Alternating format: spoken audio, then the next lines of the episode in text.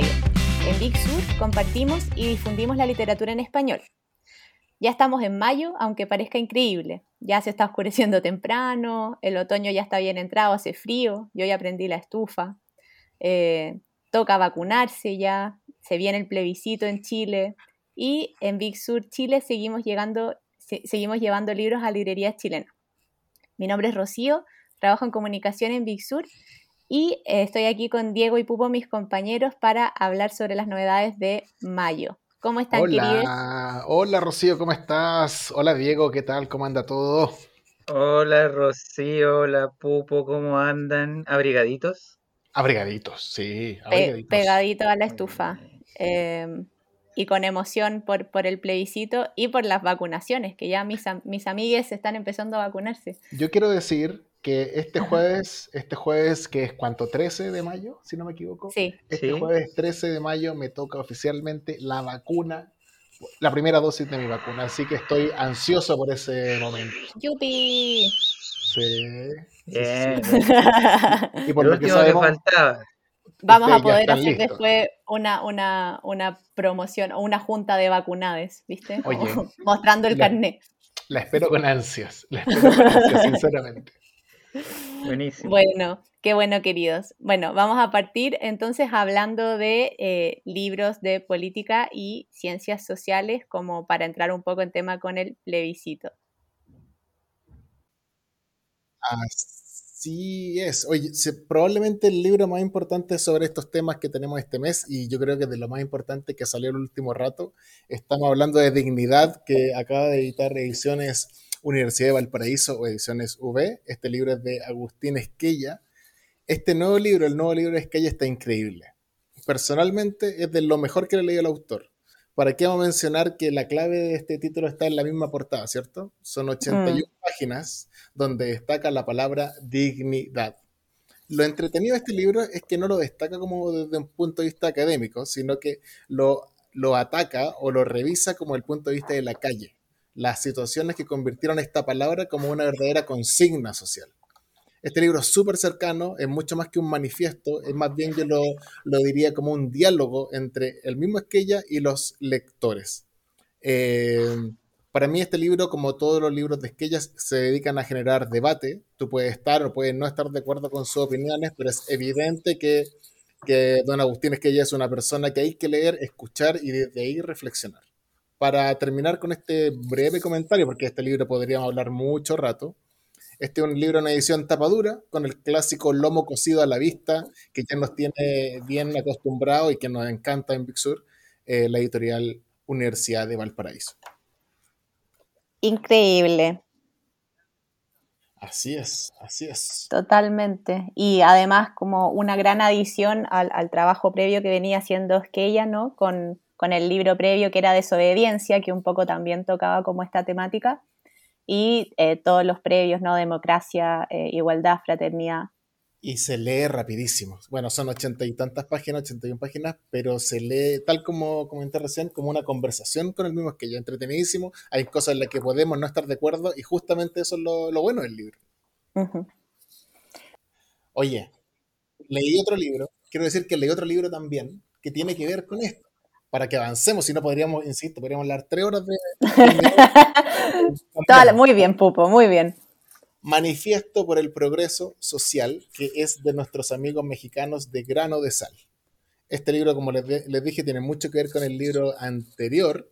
Eh, es un libro que nace después de que en el panel internacional sobre el progreso social reunió a más de 300 científicos sociales para que estudiaran de una forma medianamente novedosa cómo poder hacer para que se progrese socialmente en el mundo. Es un desafío bien titánico, ¿no? O sea, ya, ya se puede mm. imaginar, ¿no? Un trabajo terrible que se puede leer incluso como algo utópico. Pero llegaron ciertas conclusiones. Por ejemplo, algunas que yo entendí o que revisé es que, por ejemplo, se puede llegar a, efectivamente un progreso social, a mejorar. Una de las de la, de las respuestas es que sí, se puede, pero necesitamos armonizar las diferentes fuerzas hay que intentar primero, identificar las fuerzas que, se reúnen en el mundo, que tienen mucho poder, e intentar armonizar. Complicado, sin duda, eh, complicadísimo. pero eh, este libro reflexiona mucho sobre ese tema. Eh, es muy entretenido porque no solo está pensado para quienes son interesados en el tema, sino que cualquier persona lo puede leer y puede revisar y puede ser entretenido. Si bien vienen algunos gráficos que pueden marear un poco, son cosas que, que se entienden bastante fácil y genera mucho, mucho debate y mucho, sobre todo, reflexión. Yo creo que es un libro, por sobre todo, que llama a la reflexión. Está buenísimo. Oye, tiene una pinta ese libro, pero muy, muy, muy buena. Es una locura, es una locura el libro y como te digo, es, eh, tiene un objetivo súper, súper enorme y aún así logran hacer cosas que están entretenidísimas y están bien logradas. Un librazo como lo ya nos tiene acostumbrado hace rato, grano de sal. Sí, total. Bueno, y como decías tú, perdón que meta la cuchara, pero me llamó la atención esto de que como de este panel de más de 300 científicos sociales, en el fondo todos, como entre ellos se forma un equipo que hace este libro, entonces es todo como súper multidisciplinario, como con perspectiva muy amplia, como que toca todos los temas desde visiones como distintas también. Eh, y bueno, tiene este prólogo como de premio, del Premio Nobel de Economía del 98 que es Amartya Sen y nada, como que me pareció que eso también estaba muy, muy bueno. Muy bueno, muy, muy bueno, me encantó y está súper recomendado. Como la colección de grano de sal, como ya dijimos en el podcast anterior, es una colección que hay que darle ojo en todos sus títulos. Sí, absolutamente. Bueno, y también eh, otro libro de grano de sal que nos llegó este mes eh, es, se llama El arte de la lógica en un mundo ilógico, entre paréntesis, de Eugenia Cheng. Eh, y un poco quizás no toca tan directamente como estos temas que, que, son más atingentes a este momento en nuestro país y en el mundo, pero sí es muy interesante porque lo que hace es explicarnos cómo la lógica, que no, sabría decir si es una ciencia, pero es algo como súper cuadrado y súper duro, nos puede ayudar eh, en ciertas ocasiones a empatizar con los demás y a ponernos en el lugar del otro y como a utilizarla como una herramienta para comprendernos mejor. Eh, lo cual es, muy interesante porque al principio puede sonar contradictorio, ¿no? Como que en teoría eh, esta autora eh, nos explica qué es la lógica y dice que, claro, un argumento lógico es una forma de demostrar que uno tiene la razón. Entonces uno podría decir, claro, quizás la lógica no, está muy a favor de, de, empatizar con el otro, sino más bien de probar mi punto. Pero aquí está lo interesante que ella le da un giro y nos muestra cómo las demostraciones, las abstracciones, todas las implicancias que tiene la lógica, su direccionalidad, cómo estos argumentos nos pueden servir como para ponernos en el lugar del otro también, y no solamente en el nuestro propio. Y un ejemplo bien interesante que ella pone, que fue uno de los que más me gustó, es en las abstracciones, que son como estos, digamos, mapas conceptuales, por así decirlo. Em, ella explica que, por ejemplo, ella es asiática y estudió en Oxford. Y eh, se dice, al igual que en Chile, Oxford y Cambridge son como la élite allá, ¿no? Y pasa algo muy similar a lo que pasa en nuestro país. Se dice que es una élite muy privilegiada y que, bueno, mucha gente dice que no tuvieron que hacer ningún esfuerzo en la vida, no sé qué. Y esta autora dice, bueno, yo no estoy de acuerdo con eso porque yo estudié en Oxford y yo sí me esforcé. Pero ¿cómo lo puedo hacer para entender esto? Bueno, eh, yo soy mujer primero y también soy asiática. Entonces, como los hombres tienen una relación de poder sobre las mujeres, también los que fueron a Oxford tienen una relación de poder por sobre los que no fueron a Oxford. Entonces, así, en cada mapa conceptual, en uno ya está arriba y en el otro ya está abajo, y es capaz como de ponerse en el lugar de cómo se sienten los otros, ¿cachai? Exacto. Eh, como dijiste, claro. Sí, también habla, por ejemplo, en términos raciales, como que, claro, ella es asiática, eh, entonces, eh, versus los blancos está desfavorecida, pero versus la gente de raza negra quizás está en una situación más favorecida, ¿cachai? Entonces, nada, como que muy interesante utilizar estas herramientas de otra forma y también para aquellos que eh, estudian más este tipo de cosas, como que las puedan aplicar de esta manera también, ¿cachai? Súper interesante.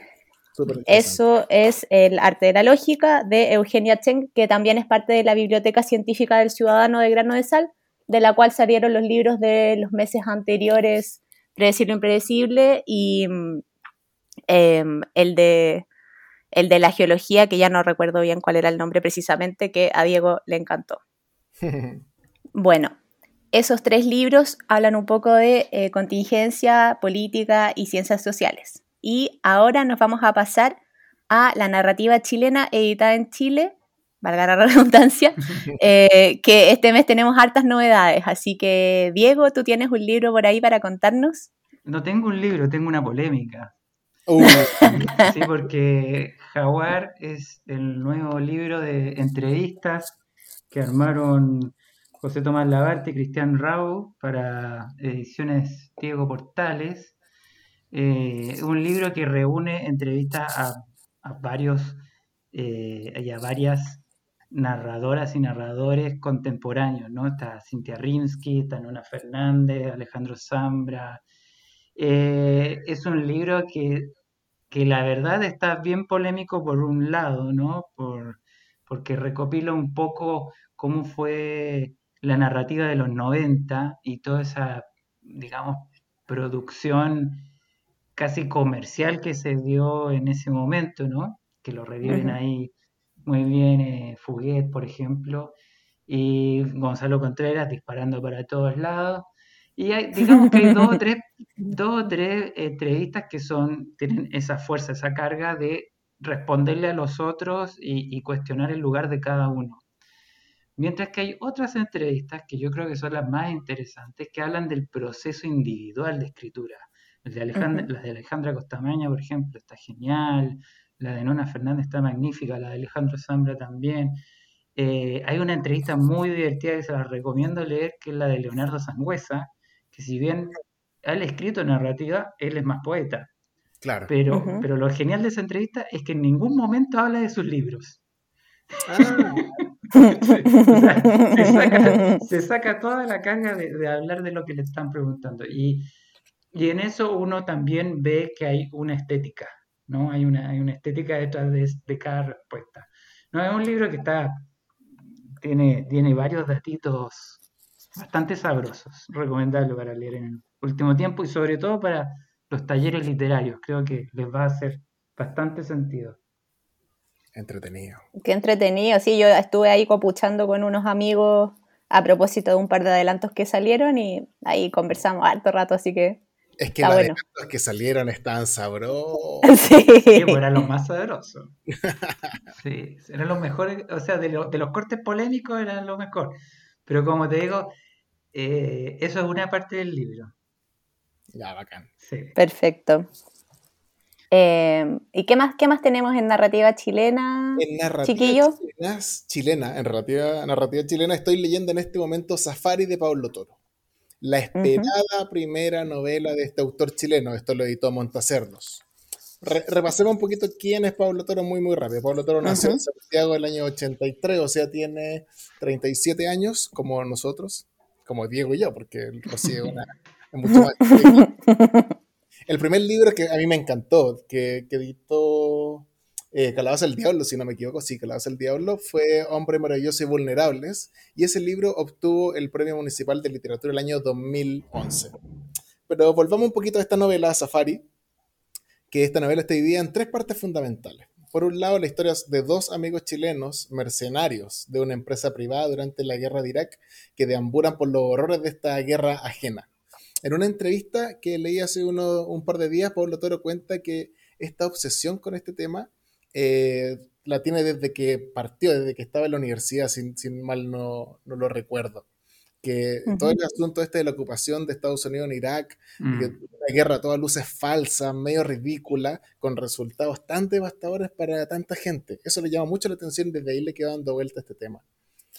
Por otro lado, esta novela también narra la historia de dos compañeros de curso en un colegio de clase media alta santiaguina en el momento de la muerte del dictador Augusto Pinochet y por último, narra la historia de una mujer, perdón, narra la historia de, un convicto, de un convicto viejo a quien le ofrecen la libertad o le dan a cambio la libertad si es que decide participar en un safari humano producido por una corporación que parece controlar el planeta. Esto es medio utopía, un poquito ciencia ficción, es una cuestión muy extraña que también termina por cerrar la novela. Eso, Safari, que es la primera novela de Pablo Toro con una portada que está hermosa, bien, de, bien neón, bien flúor. Sí, está, sí está buena. Monta Cerdos. Buenísimo. Ah, buenísimo. El otro libro que me leí también de narrativa chilena, que me lo leí este fin de semana, es El hombre del cartel, de la autora María José Ferrada, editada por nuestros amigos de Alquimia. Eh, este libro, hace algunos años, también tuve la oportunidad de leer Cramp, que fue una novela que me gustó mucho, no sé si la leyeron. Sí, es buenísima, me encantó. Sí, eh, yo recuerdo que este un par de lágrimas me salieron con Cramp. Es bonita, es bonita. En esta nueva novela, Ferrada cuenta la historia de Ramón, que está aburrido de su trabajo en una fábrica y se hace cargo del cuidado de los focos de un cartel gigante al costado de la carretera. El asunto es que Ramón, para, para cuidarlos, decide, encuentra un espacio y decide quedarse a vivir ahí. Esta novela está narrada bajo la perspectiva de Miguel, que es su sobrino, que es un niño que está atento a todo lo que va pasando, lo que van hablando las personas en su casa, cómo van pelando a, Ramón, y, va intentando entender esta extraña decisión de Ramón de irse a vivir a un cartel de Coca-Cola. Como recordemos, esto, esto está basado en un hecho real súper extraño que hace varios años pasó en Chile, que, que se investigó un poquito, bueno, y acá se hace ficción sobre este tema y resulta una novela que es entretenida, es, es bonita, eh, me entretuvo mucho, está, está tremenda, es un gran, una gran, una gran novela que tiene, a ver, tiene 150 páginas y se lee prácticamente de un tirón. Buenísimo. A mí me encanta lo que hace ella. A mí me encanta lo que hace María, en, María José Ferrada. En narrativa, en literatura infantil, en poesía creo que es una de nuestras mejores autoras contemporáneas. Sí. De hecho, le eché menos en el en Jaguar. Así tirando el palo, ¿eh? pero bueno. pero quizá era porque no coincidía con la, franja de edad, de etaria, ¿no? Pero bueno. Eh, yo voy a colaborar con esta sección de narrativa chilensis, con un libro que también me gustó mucho de un autor que y cada vez está gustando más, yo creo que hay un comentario generalizado, que es Eduardo Plaza. Sacó este libro que se llama La pajarera, editado por los genios de la pollera, genios y figuras. Es un libro que está dentro de esta, de, esta colección de crónica que se llama Surcos del Territorio. Cada uno de estos libros cuenta una historia alrededor de una ciudad de Chile, ¿no?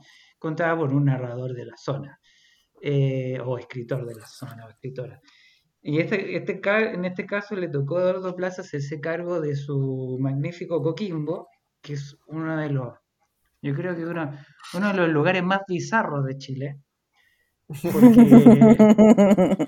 porque cargo lo que dices. Sí, no, es que yo me voy a hacer cargo con lo que dice Eduardo, porque si no, ¿de dónde saco argumento para decir eso?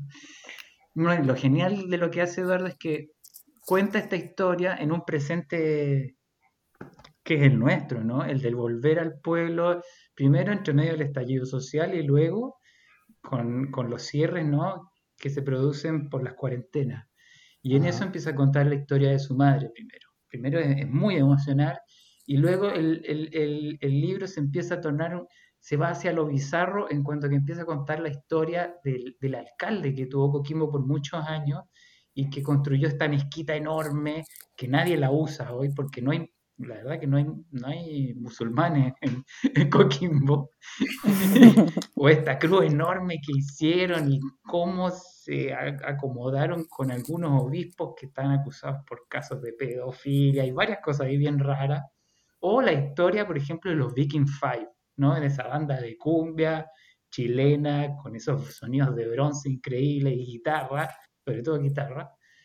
Y nada, a partir de eso, Plaza va haciendo una prosa así muy entretenida, muy rápida, un libro que me encantó, se lo recomiendo, que tiene mucho humor, pero que sabe mediar entre lo emocional y esas ganas también de, de sacar a la luz situaciones que uno dice, ay, esto ocurre solamente en Coquimbo, ¿viste?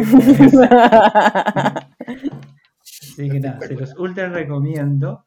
Se van a divertir mucho. Y otro libro con el que se van a reír mucho, yo creo que más que reír, eh, es como ver, ¿vieron estos dibujos animados que se llaman Hora de Aventuras?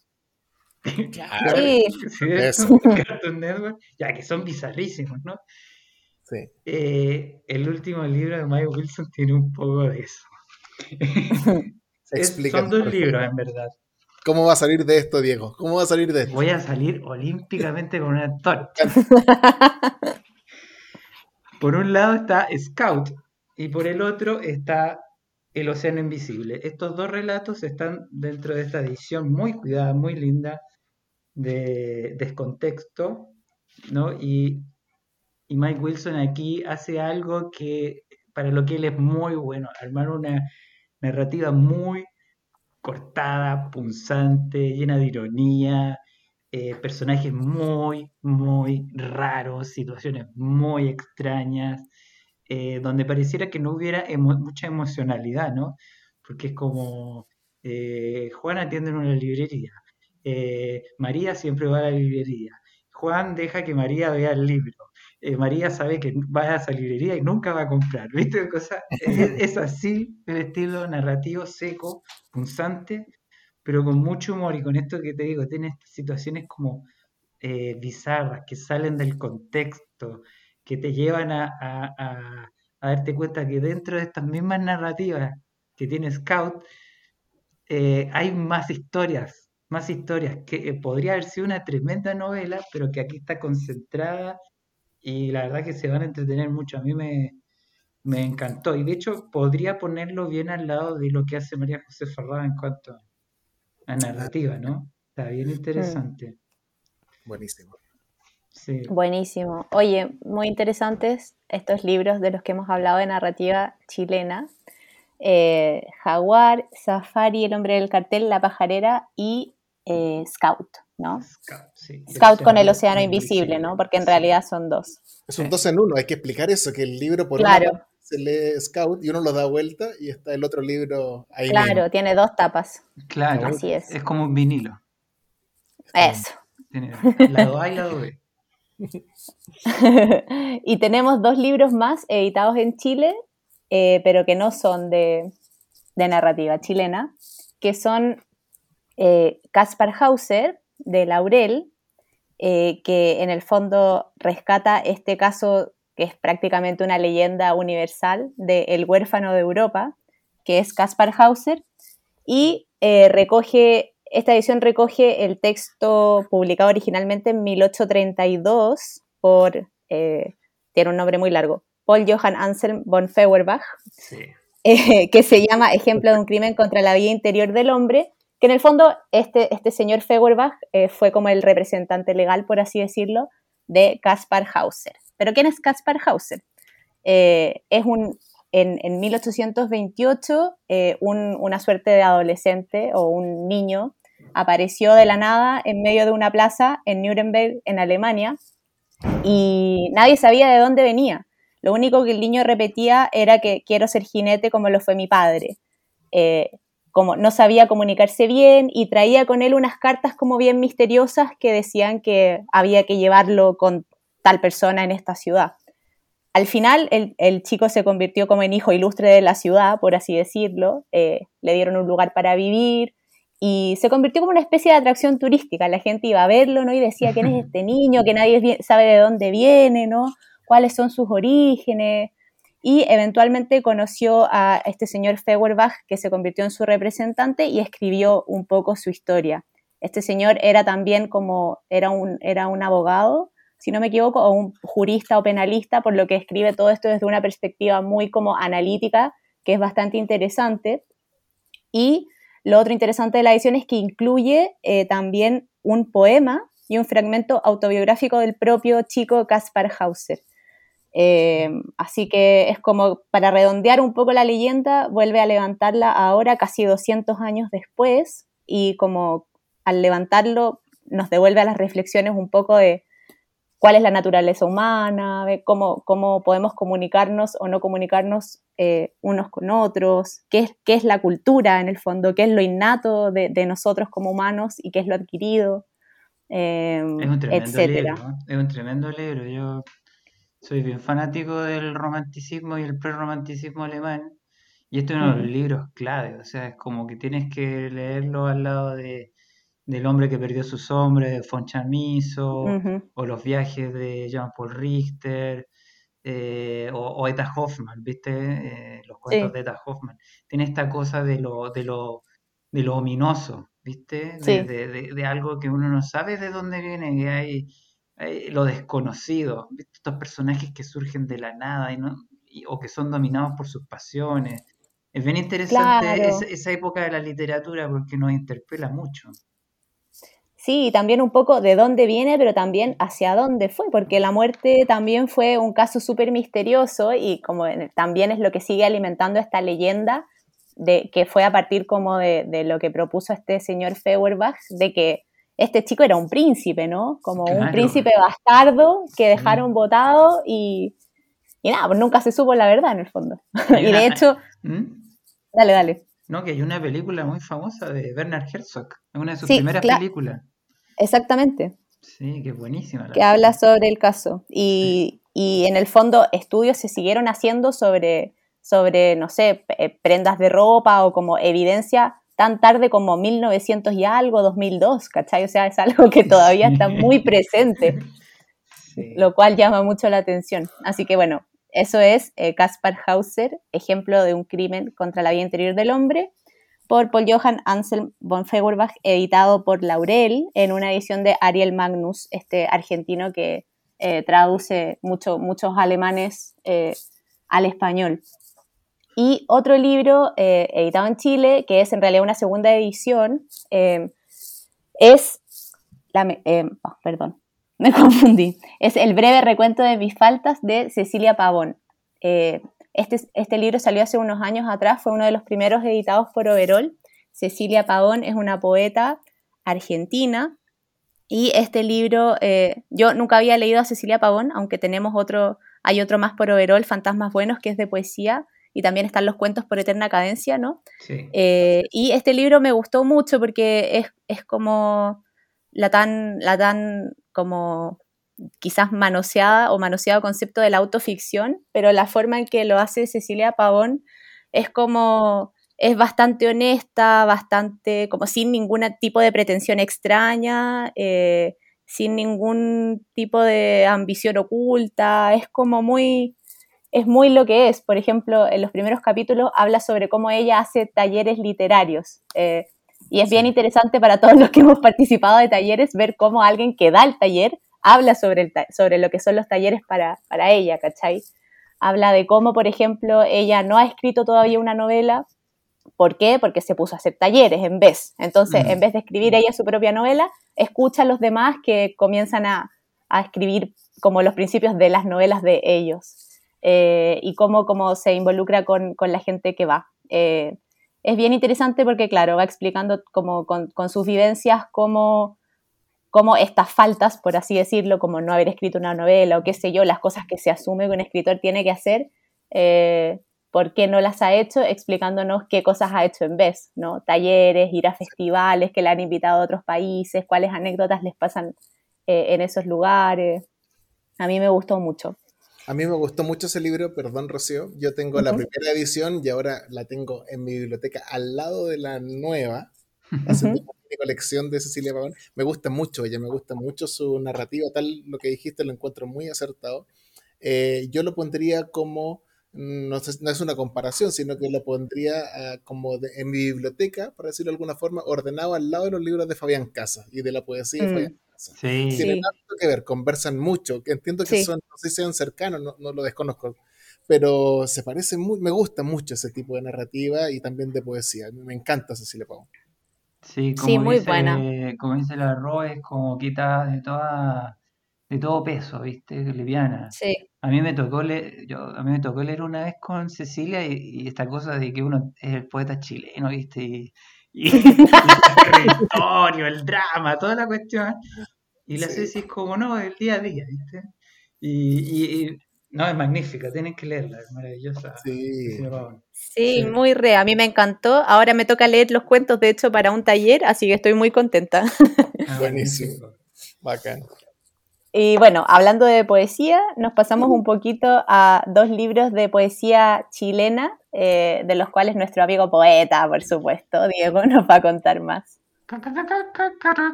Ya, si vamos a hablar de poesía, muy buenas tardes. Vamos a hablar de cosas serias.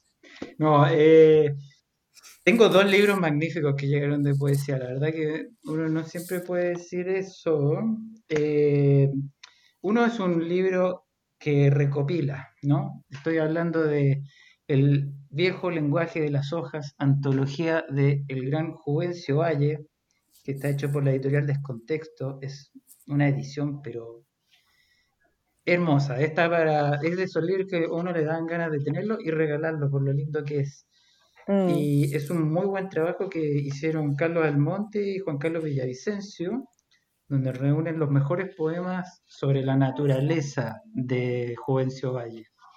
¿ya? Y en general lo que, lo que trae es gran parte, recopila gran parte de su obra tanto en prosa como en verso. ¿ya? Y, y bueno, y lo otro que trae también hacia el final es un, un epílogo hecho por ni más ni menos que Jorge Tellier. Que eso está maravilloso, está maravilloso. Eh, se lo recomiendo para la gente que está en la sintonía de naturaleza, abrirse a, las caminatas, a la relación con los árboles. Juvencio fue un adelantado. Ya en los años 20, 30 ya estaba trabajando este tipo de, de poética. Y el otro libro que está muy bello, que yo me senté un domingo al sol a leerlo, es Memorias del Corazón de Tomás Harris, que salió por las, eh, por las ediciones de la Universidad de Portales. Tomás Harris es un poeta, yo no sé si ustedes lo han leído. Lo leí ahora, después de tu recomendación. Y opino, me, me, gustó mucho. No lo leí entero, pero me gustó mucho, mucho, porque tuve tu recomendación y también la de Felipe Gana, a quien le mandamos saludos, que siempre escucha este podcast. un saludo a Felipe. Oye, ¿sabéis que yo hablé una cosa con Felipe? Porque yo había leído Edipo en Colón, había leído Zipango, todos esos libros que tiene Thomas Harris en donde hay un imaginario como del mar o de, los, de retomar los clásicos, siempre muy, muy asentado en la literatura. Es un poeta que trabaja con la literatura. Pero en este libro, eh, viste que estamos hablando de Cecilia Pavón como de, sacarse ese peso, ¿no? Como que hace eso y se dedica a hablar de qué ha sido la cuarentena, los amigos que se fueron, despedir a algunos amigos, conversaciones y caminatas. Hay un poema hermoso sobre unos cóndores que anidan en el departamento eh, y cómo hacen su vida y ellos tienen que empezar a convivir con, con los cóndores. Es un libro muy narrativo, muy honesto, eh, y, que, tiene esa belleza de, reconectarnos con un mundo que está, digamos que casi desapareciendo, que es el mundo de conectarse con el otro, ¿viste? En tiempos de mm. cuarentena, que es una cosa. Pero no, un libro bellísimo, bellísimo. Yo agradezco que Diego Portales haya sacado este. Que el señor Diego Portales se haya preocupado. un gran editor, un gran editor, Diego Portales. Sí. No, qué, qué, lindo lo que dices. Me dieron muchas ganas de leerlo porque además eh, creo, creo yo que la poesía es una muy, ha sido para mí por lo menos una muy buena compañía en el encierro, como para canalizar, ¿cierto? Todas las cosas que uno siente en, este, en estos tiempos tan raros. Sí, es un libro muy cercano. O sea, eso, eso, eso es cierto y eso se agradece. Se agradece mucho ese nivel de honestidad. Para un poeta que tiene una trayectoria tan grande también. Claro. Bueno, y para terminar el programa de hoy tenemos tres libritos más que nos llegan, dos desde Argentina y uno desde España. Así que Pupo nos va a contar ahora eh, sobre el que nos llega de España de la mano de Coan, una de nuestras editoriales favoritas. Es cierto, una de nuestras editoriales favoritas, Coan, trae Contradicciones de un yogi occidental de Juan Almiral. ¿Quién es Juan Almiral? Es un licenciado en Derecho, doctor en Filosofía de la Universidad de Barcelona y ahora, y digo ahora porque después de este libro, profesor de yoga.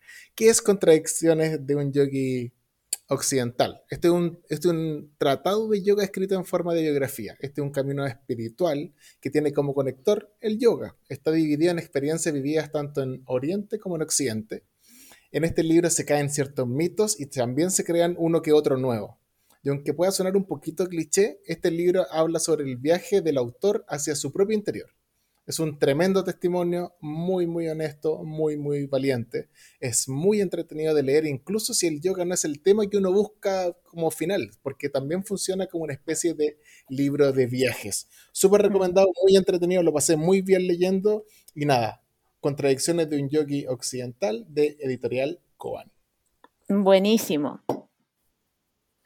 Em, de Odelia nos llega un libro que se llama Gaijin, de Maximiliano Matayoshi. Gaijin en japonés significa extranjero, ¿no? Como alguien que viene de afuera. Y esta novela, no sé si es coincidencia o no, al igual que la novela anterior que nos llegó de Odelia, eh, habla un poco sobre el Japón, ¿no? La anterior eh, nos hablaba sobre Kawabata, ¿no? Y el viaje de un chico y, tras la muerte de su padre, cómo conecta con Kawabata. Y este se trata de un, eh, eh, un chico que a mediados del siglo XX se ve obligado a emigrar, a salir de Japón solo, sin ninguna familia, y llega a Argentina. Así que esta novela es la historia de él, se llama Kitaro, eh, cómo llega a este país del que no tiene idea nada, o sea, no entiende nada, no entiende la lengua, no, mm. no, sabe, no, sabe nada y tiene que traducirlo todo. Eh, y tiene como estos toques de, narración muy japonesas, como esta sencillez, esto también, como hablábamos de Pavón, sin, sin pretensiones, que, habla de, los sentimientos quizá o de las cosas que pasan por dentro, pero de manera muy, muy limpia y muy cristalina. Eh, y bueno, esta, esta novela en realidad es del 2003. Eh, primero salió por Alfaguara, pero en 2017 Odelia la, la, republicó con esta tapa como tan bonita que es como un mar con, muchos peces. Así que nada, esto es, esto es Gaijin de Maximiliano Matayoshi, que es como una épica del emigrante que creo que hoy en día es como una historia que, eh, sea cual sea el libro en, el, que lo leamos, es muy importante de tener en cuenta. Y eh, el otro libro es ya algo un poco más ligero, se llama Anda a lavar los platos. Eh, eh, ¿Qué te pasó? ¿Qué te pasó? De Alejandra Lunik, sí, que es un libro de viñetas, ¿no? Esta chica Alejandra, como le comentaba al Pupo antes, le da las gracias a Liniers y a Maitena en, en los agradecimientos, así que es una súper conocida como ilustradora argentina, ella ha publicado libros con Lumen incluso, em, y este lo sacó Hotel de las Ideas, que es una editorial de cómic y novela gráfica argentina. Y eh, en ella podemos encontrar una recopilación de viñetas eh, de las que publica ella en La Nación, que es como uno de los diarios argentinos más importantes, y hay diversos personajes en ella como que se van repitiendo, ¿no? Mis favoritos, por ejemplo, fueron como unas, una pareja de abuelitas, como que son mejores amigas y nada, reflexionan un poco sobre lo que es la vejez. Eh, luego también hay como una, viste, una sirena con un náufrago, eh, hay una princesa atrapada en una torre con un caballero, como que, y estos, estos que son en pareja ironizan bastante sobre el amor romántico, viste, sobre el feminismo. También hay una madre soltera con su hija y que la hija tiene como un poco toques de mafalda quizá. Es como bien brillante. Eh, así que eso, es un libro bastante rápido de leer, con viñetas ligeras y como entretenidas, eh, que llega por Hotel de las Ideas. Y esos son todos los libros del mes. Magnífico. No, yo dije, yo dije el otro día el título de andar a lavar en los platos, porque lo dije en voz alta. Cada razón. Andalar. Sí, sí. Andalar. No, pero bueno, qué, qué, bueno, qué buenos libros todos los meses que cada vez vamos mejorando. Sí, así que bueno, yo creo que para cerrar el programa quizá eh, está bueno invitar a toda la gente de nuevo a vacunarse y a votar. ¿no? Así es, así es. Una semana muy importante para nuestro país. Sí. Exactamente. Así que y también de volver a las librerías de barrio. Eso, pues ahora acaban de anunciar que Santiago, ¿no? Salió a fase 2. para ustedes, chiquillos. Sí, no se abarroten. Yo la, yo la semana pasada me pasé por Lolita y por Catalonia y la verdad que fue hermoso poder estar en una librería de nuevo. Lo extrañaba mucho. y también apoyen en la librería de regiones con quien trabajamos mucho, desde Arica a Punta, Arenas, a Punta Arenas tenemos, están los libros de Big Sur y a mí me toca, bueno, a Diego también le toca atender y trabajar con la gente de la quinta región, a mí con el resto y, nada, un abrazo enorme a, la gente de todo Chile que, que le ha tocado duro, obviamente. Sí. Sí, siempre pueden contar con nosotros. Aquí estamos para ayudarnos. Bueno, así que con eso cerramos hoy. Gracias chiquillos eh, por este programa tan entretenido y gracias a todos por escuchar. Eh, nos escuchamos en junio, vos. A ver, a ver qué cosas tenemos para contar después de este fin de semana. A ver qué se viene. Exactamente. Un abrazo a todos. Un abrazo. Un abrazo grande.